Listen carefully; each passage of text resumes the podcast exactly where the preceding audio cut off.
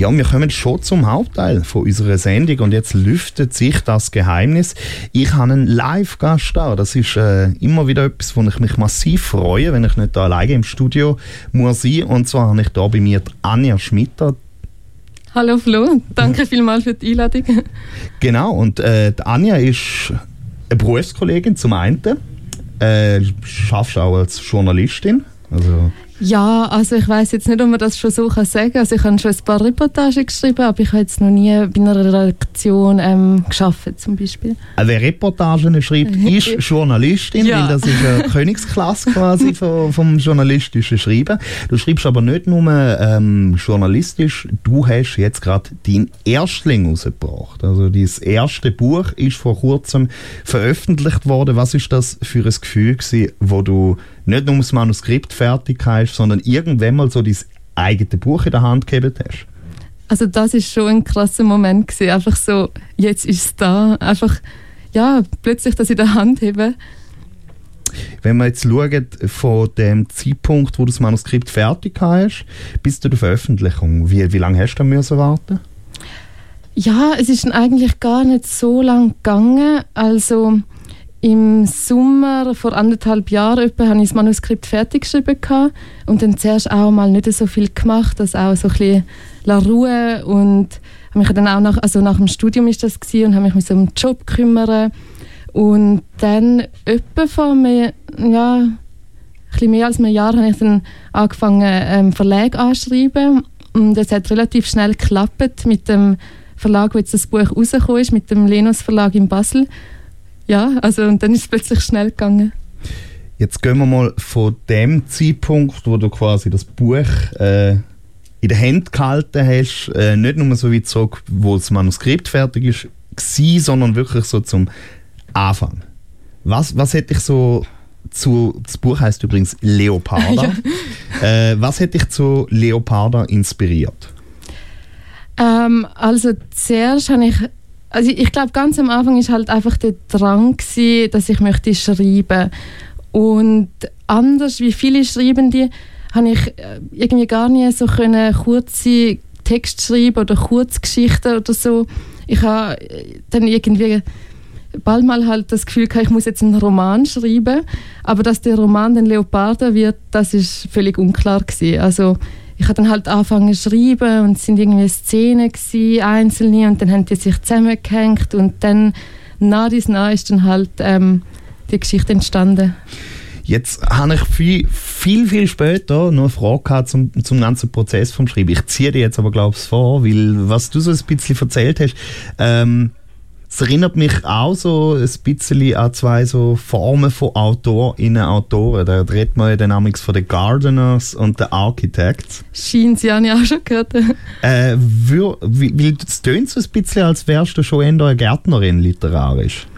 Also mit dem meinst du ja die Leute, die einfach so ein bisschen äh, im Flow schreiben, ohne dass sie zuerst alles planen, oder? Genau, ja. Architekt ja. ist wie so der Grundriss ja. ist da und äh, die Gardeners gehen so an und pflanzen mal da etwas und tun es dann wie so ins Gesamtding einbauen.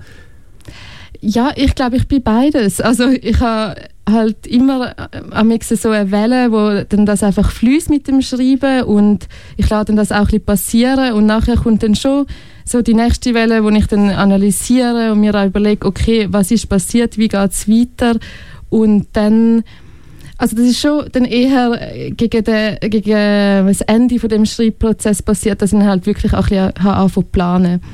Also vielleicht kann man schon sagen eher Gardener, aber äh, ja, wahrscheinlich ist man immer ein bisschen beides. Mhm. Jetzt vielleicht zu deinen Erfahr Erfahrungen im Bereich Schreiben. Du, du hast ja in dem Fall so den Drang gehabt, kreativ zu schreiben.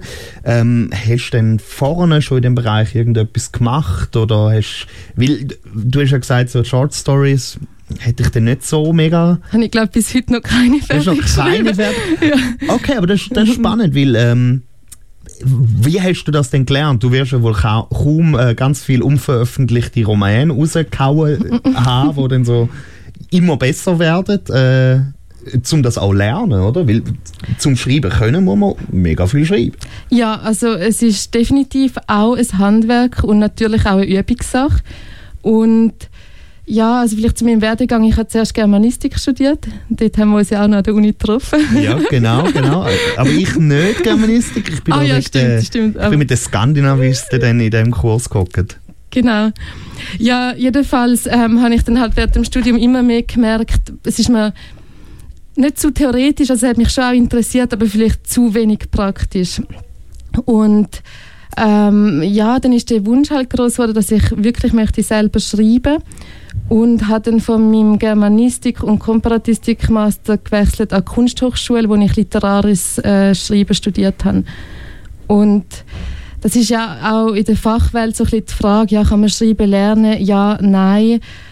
Und ich würde sagen, klar, es braucht eine gewisse äh, Grundkreativität und Ideen und so weiter. Aber äh, klar kann man es lernen. Also eben mit viel Übung. Es ist auch ein Handwerk. Und äh, im Studium, ich weiß jetzt nicht, ob ich an der Schule jetzt ähm, also es ist halt auch nicht, wo man so in Kurs direkt vermitteln kann, aber was mir mega cool fällt, ist so der Rahmen und Zeit und einfach dann ausprobieren und natürlich können nachfragen bei Leuten, die, die daraus kommen. Mhm. Jetzt gehen wir ganz, ganz weit zurück. Mhm. Wie und wann hast du damit angefangen, so, so kreativ schreiben? Wann ist so der Impuls gekommen, der, der Drang, hey, ich möchte, ich möchte, ich möchte eine Geschichte auf Papier bringen? Also im Fall erst etwa vor fünf Jahren oder so. Und äh, ja, ich glaube, ich habe lange so in meinem Kopf geschrieben. Also ich habe dann irgendwie also äh, Sachen formuliert oder ich habe schon immer Freude gehabt an eben schönen Formulierungen. Ich habe natürlich selber auch viel gelesen mir dann ähm, gewisse Sachen auch gemerkt oder Bilderszenen gemerkt. Aber bis ich wirklich angefangen zu schreiben, ähm, ist es gegangen. Also ja, als ich etwa 25 war. Mhm. Jetzt vielleicht so, so zum Thema Motivation. So ein Buch braucht dann schon auch ein paar hundert Seiten. Ähm, wie ist das denn so? Da, da steht man dann quasi vor der Aufgabe und denkt sich, ich muss jetzt mehrere hundert Seiten schreiben. Ist das nicht etwas, wo, wo einen fast schon so von Anfang an ein bisschen erschlagt? Nein, also im Gegenteil. Ich habe einfach, ich habe das so geliebt, vor allem während dem Studium, einfach den Rahmen zu haben und die Zeit zu haben und jetzt kann ich einfach schreiben und ausprobieren. Und das ist jetzt beispielsweise schon anders, oder? Jetzt bin ich natürlich auch am Arbeiten und dann halt die Freiräume zu finden, wo ich noch wirklich einfach so drauf losschreiben kann. Ähm, das ist dann auch schwierig. Also darum, ähm, das ist dann für mich nicht, was mich erschlägt, sondern etwas, was mich freut, wenn ich wirklich viel schreiben kann. Äh, vielleicht zum Thema Schreibblockade? Hat es mal eine gegeben, während äh, Leoparda entstanden ist? Ja, also es hat schon die Momente gegeben, wo ich oder auch inhaltlich denke so, und jetzt? Also wie geht das weiter? Aber so eine klassische Schreibblockade, wie man vielleicht so ein bisschen das Klischee von Schreiben im Kopf haben, wenn sie irgendwie dann halb schon den Kopf auf den Tisch legen oder das Platz erreisen und so, das, nein, also dann notfalls, wenn ich halt am Laptop sitze und es kommt gar nichts, dann, ähm, dann gehe ich einfach, also breche ich schnell ab und gehe spazieren oder erzwinge dann halt nichts und dann geht es dann später auch wieder. Ja, ich glaube, wir gehen gerade mal weiter zum, zum Roman selber. Den haben wir äh, vom Verlag nämlich bei uns ins Radio Stadtfilter Redaktionsgebäude auch geschickt bekommen. Und äh, ich habe ihn mir da drum dürfen anschauen. Ich habe vor allem eins ganz, ganz spannend gefunden. Das sind so, ähm, so das Thema Motiv. Und was ich da auch mega spannend gefunden habe, ist so, du, du hast ganz viel so aufs Thema Zäh angefangen. Ähm, ich, ich, ich, okay, das ist fast schon Dad-Joke, Zuspitze. okay. Ähm, vielleicht, vielleicht ganz basic zum Roman. Es ist so eine Verwandlungsgeschichte. Es ist, glaube ich, kein Spoiler, weil es steht auch auf dem Buch drauf. Ja. Also, äh, Leoparda geht um eine junge Frau, mit Cleo, die in Zürich wohnt und zwar auch so ein Satz, der immer wieder mal fehlt, beim Lo Locher gut, genau. Äh, sie nickt, das heißt, es, es ist, glaube ich, gut, dass mir das aufgefallen ist. ähm, ja, was, was hat das, das, das Morbide dann teilweise. Also, das hätte schon ein bisschen Spaß gemacht, habe ich das Gefühl gehabt. Ja, natürlich. Also ich muss vielleicht zu der Entstehungsgeschichte noch erzählen, also da von der Verwandlung als äh, Motiv. Ähm, das habe ich auch nicht geplant. Also das habe ich mich wirklich so ein bisschen daran hergeschrieben. Und es hat dann schon den Moment gegeben, wo mal klar war, ah ja, um das geht's. Aber bis dorthin ähm, ja, ist halt auch so ein Erschaffen von dieser Welt gewesen und auszutasten, wie weit kann ich gehen, was ist möglich und irgendwann ist klar gewesen, okay, vieles ist möglich. Ja, und ähm, im Speziellen mit diesen Zähnen, wo du jetzt gerne möchtest drüber reden wahrscheinlich, ähm, auch da ist zuerst einfach mal, es ist eigentlich, die Idee ist so entstanden, dass ich selber, also mir ist an mir selber ist mir aufgefallen, dass ich manchmal so ein bisschen mit den Kiefer presse und mir ist dann auch selber ein kleines Stückchen vom Zahn abgebrochen. Und ich habe das halt mega interessant gefunden und ähm, übernommen für meine Protagonistin und dann natürlich zugespitzt das Ganze. Ähm, und ich glaube so, das Pressen von der Kiefer, das haben ja heutzutage auch sehr viele Leute. Also das ist ein Ausdruck von, von Stress und die Protagonistin steht ja auch irgendwie unter Stress. Ähm, ja, weil sie ähm, viel, mit vielen Problemen von unserer heutigen Zeit konfrontiert wird. Ja, insofern auch ein mega, mega aktueller Roman. Ähm, das ganze zäh Knirschen und so habe ich dann auch so richtig äh, Thema Mental Health angefangen irgendwie ein bisschen lesen, aber es ist eben recht interessant, weil man, man merkt dann, wie, wie es dann halt wirklich immer mehr eskaliert und immer, ich sage jetzt, äh, schon, schon auch fantastischer, aber auch gleichzeitig absurder wird und zwar immer mit so, so Motiven, sehr nah sich, sich an, an dem Themenkomplex gleichzeitig Verwandlung, aber irgendwie auch Zerfall. Ja. umorganisieren. In einem schrecklich heißen Sommer zum Teil auch, ähm, wo, wo es dann auch eins, so, so ein Zerfallsmotiv gehabt, was ich nicht ganz verstanden habe. Das spielt im Zürich Zoo. Und äh, es endet mit, mit, mit dem Tod von einem Zootier. Ja, der kleine Pinguin. Der kleine Pinguin. Was hat es mit dem Pinguin auf sich? Also, kennst du die Urban Legend? In dem Fall wahrscheinlich nicht. Die, wo der Typ einen Pinguin im Rucksack ja, hat? Ja, genau. Ich, ich habe genau an das gedacht. Also, Aber der hat nämlich gelebt, der Pinguin. Ja. Also irgendwie von dort habe ich natürlich die Idee, weil ich finde das so eine großartige Geschichte und vielleicht stimmt sie auch, also vielleicht mhm. ist es ja gar keine Legende, wer weiß. Ähm, ja, und dann habe ich halt meine Protagonistin in den Zoo geschickt und ich glaube, die Zoo-Szene ist wie also der erste Moment, wo es offensichtlich anfängt kippen, in das, was du vorher beschrieben hast, in etwas Surreales, Fantastisches. Ähm, und gleichzeitig kann man sich fragen, eben wird jetzt der Roman, wo vorher eher realistisch aufgebaut ist, wird der jetzt wird der halt surreal? Oder ist das einfach die Wahrnehmung von der Protagonistin? Und das gleiche also die gleiche Frage stellt sich dann halt zu dem kleinen Pinguin. Also also ist denn das passiert? Also sie nimmt den ja dann auch mit leider halt tot und nicht lebendig und ja also ist das passiert oder hat sie sich das halt einfach eingebildet und ich glaube es ist insofern halt ein zentraler Moment, weil es erstmal so ein bisschen kippt. Das habe ich auch sehr spannend gefunden, weil ähm, eben so das, die, die, die ganze Ebene vom Surrealen, aber dann doch auch so eine Ebene, die extrem äh, realistisch ist, also wirklich auch so, so, so, so Gegenwartsproblem massiv in Fokus nimmt, äh, vielleicht für die Hörerinnen und Hörer, äh, damit ihr eine Vorstellung habt, da geht es dann äh, ja, um Themenkomplex, wo das ganze The Thema Dating berührt wird, aber auch irgendwie so das Thema von, von ja, sexuelle Gewalt auch bis zu einem gewissen Grad. Ähm, jetzt hätte ich natürlich auch die Frage nach den möglichen literarischen Vorbildern. Natürlich, wenn du vorhin gesagt hast, dass mit der Verwandlung hat sich erst später ergeben. Aber es ist schon ein bisschen Metamorphose-Story. Also ich habe da schon, schon wo, wo es dann angefangen hat, surrealer werden, habe ich dann schon das Gefühl gehabt, ah, die hat wahrscheinlich schon auch nicht ungern Kafka gelesen.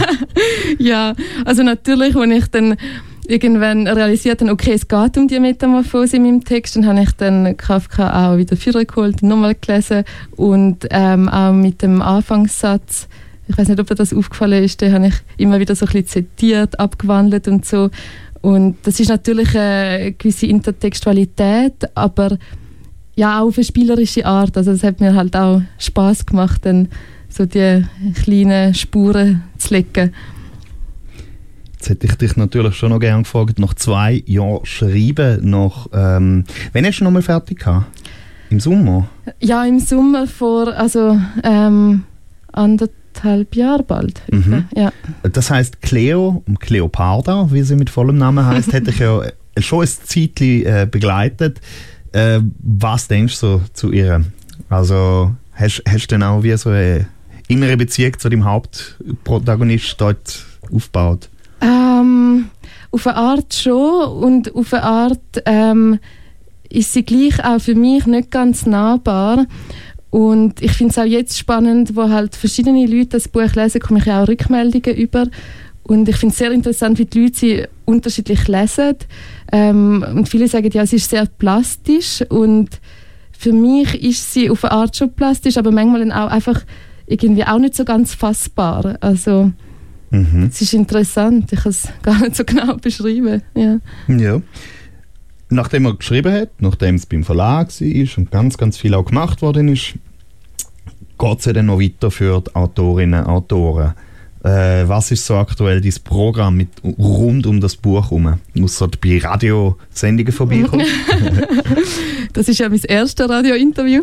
Nein, ja, sonst ähm, Lesungen. Ähm, also ich hatte jetzt schon ein paar Lesungen gehabt, insbesondere die Vernissage, was natürlich ein schöner Moment ist, vor allem auch mit äh, den Freunden, mit der Familie anzustoßen. Und ähm, ja, jetzt nächstes Wochenende ist die Buch Basel. Das ist ein grosses Literaturfestival in Basel. Und dort werde ich zwei Lesungen haben. Also eine kurze am Nachmittag und dann später noch ähm, ein Debüt, ein Debüt-Duo wird es genannt, mit dem Thomas Pfenninger, mit einem anderen Autor zusammen. Genau. Und so geht es jetzt eigentlich ein weiter bis Ende Jahr. Also vielleicht so im Schnitt alle zwei Wochen mal eine Lesung. Und äh, ja, also ich mache es mega gerne, aber es ist schon natürlich jetzt auch plötzlich eine neue Rolle für mich, äh, weil Schreiben ist ja so ein bisschen etwas, was man für sich macht und irgendwie so ein bisschen im Kämmerchen hockt und sich die Sachen ausdenkt.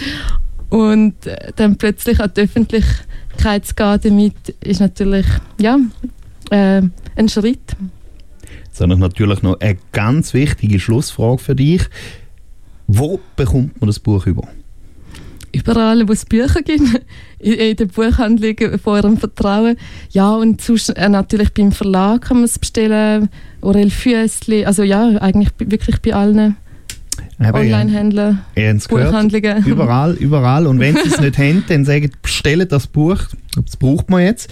Äh, ich habe es noch nicht ganz fertig gelesen. Ich bin noch sehr gespannt auf die weitere Metamorphose von, von Cleo. Äh, es ist jedenfalls äh, ein Roman, wo eindeutig Tempo entwickelt, wo man dann auch teilweise ganz, ganz schlecht kann weglegen und sich denkt, Gott vertelle, hätte die, Zug, die Zugfahrt doch ein bisschen länger können dauern ähm, ja, besten Dank Anja Schmitter fürs Schreiben, weil das hat mich ein paar Stunden bis jetzt schon unterhalten und wird es wahrscheinlich auch noch ein paar weitere machen. Und vor allem vielen Dank, dass du da bist, um mit uns über das Buch zu reden.